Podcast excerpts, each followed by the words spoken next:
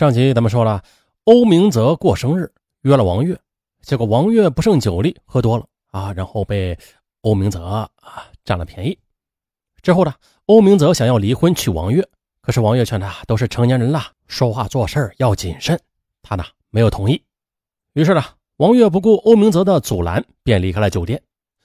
回到家之后，丈夫李东明追问他，呃，怎么这么晚才回家？可疲惫的王月应付了几句，就沉沉的睡去了。李东明则一个人到客厅里抽了好几支闷烟，又不想惊扰女儿的休息，因此啊，只得将疑问和怨气忍了下去。啊，上集啊，咱们就说到这里。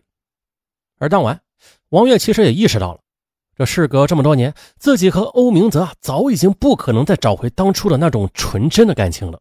而欧明泽由于感情上的缺失，对他的表现啊，也是过于的热烈和投入，这多少让他感到有些后怕。再加上多年来丈夫李东明对她的好，还有着即将考大学的女儿聪明又懂事，这么幸福美满的家庭，她有什么理由不珍惜呀？想到这些，王月心事重重。她觉得自己应该对丈夫坦陈她和欧明泽曾经的关系，啊，可是现在呢？啊，发生了这种事儿，她有什么脸面再告诉丈夫呢？更何况丈夫还是欧明泽的下属啊！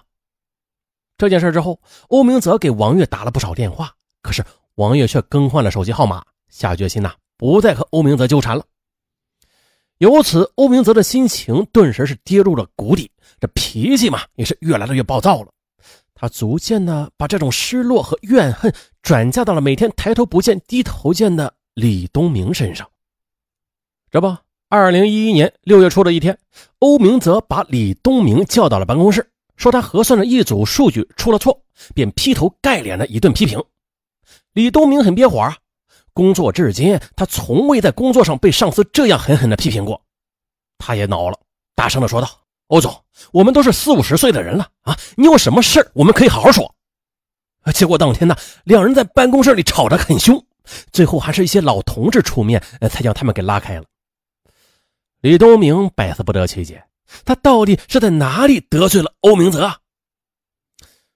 可是，在二零一一年六月中旬呢，集团因为人力资源过剩，准备裁掉一批员工。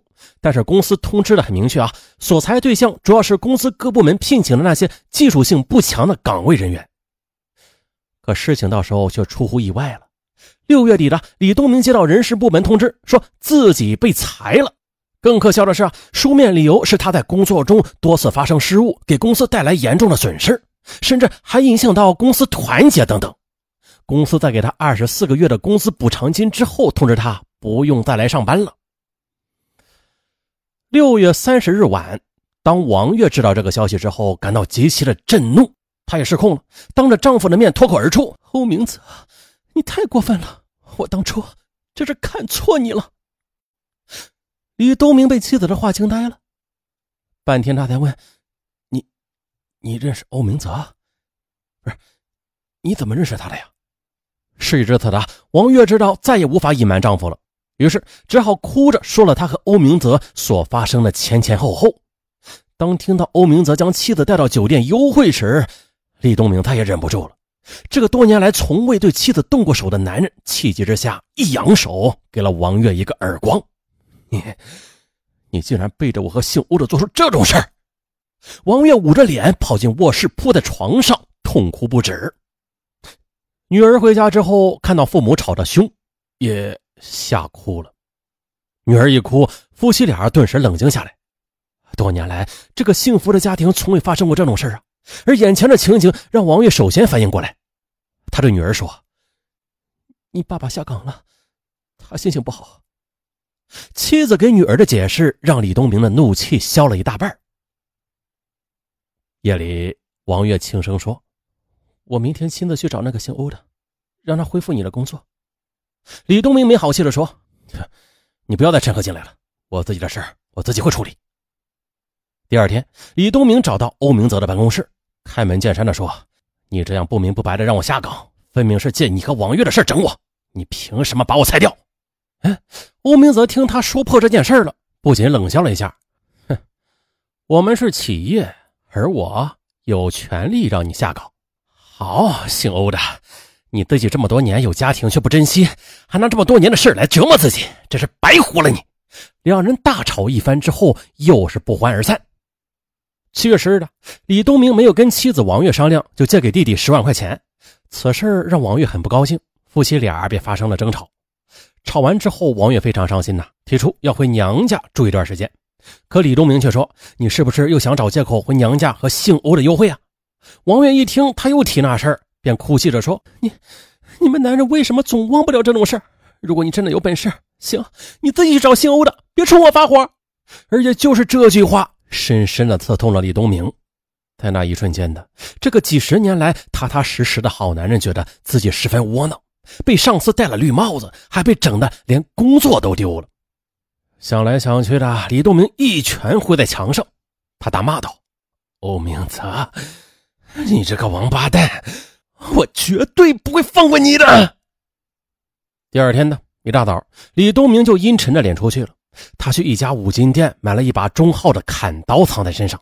他打算再去找欧明泽最后谈一次，对方如果不给他恢复工作，就让他尝尝厉害。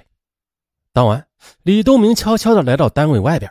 他知道白天单位里人多，自己独自一人肯定找不了欧明泽的麻烦。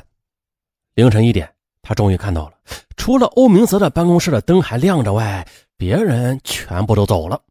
李东明敲开了欧明泽的办公室的门。欧明泽一看是他，既惊讶又不耐烦地说：“你都不是我们这儿的人了，你还来干什么？”李东明强忍怒火，不紧不慢地说：“哼，我睡不着，来找你谈谈恢复工作的事欧明泽一听是更加不耐烦了：“李东明，我告诉你，只要我在这个位置上一天，你就别想再回来上班。”欧明泽的话终于彻底的激怒了李东明。盛怒之下，他突然抽出藏在衣服里的砍刀，对着欧明泽的头部就是一顿乱砍，边砍边大吼道：“你这个混蛋，就因为一个女人，你就这样报复我？我都这把年纪了，你让我下岗，我去哪找工作？我老婆孩子怎么办呢？我，我父母怎么办？你想把我往死里整是吧？行，我也不让你活，我砍死你！我砍死你！我砍死你！我砍死你！”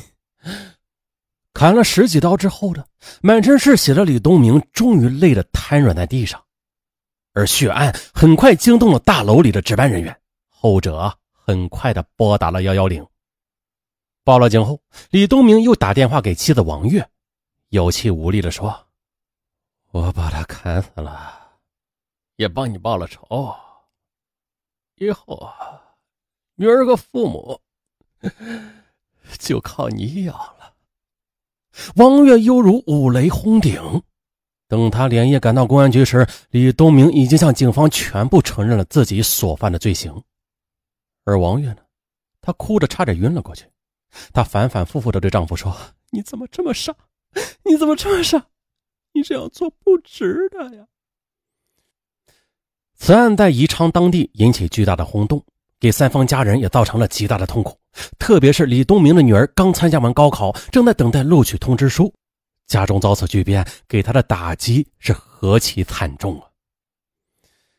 在看守所里，已经七十多岁的李东明的父亲，他痛心疾首的骂儿子：“你多大的人了啊？你做事怎么还像个孩子那样冲动啊？你十几年的书真是白读了呀！”你，李东明向父亲忏悔道。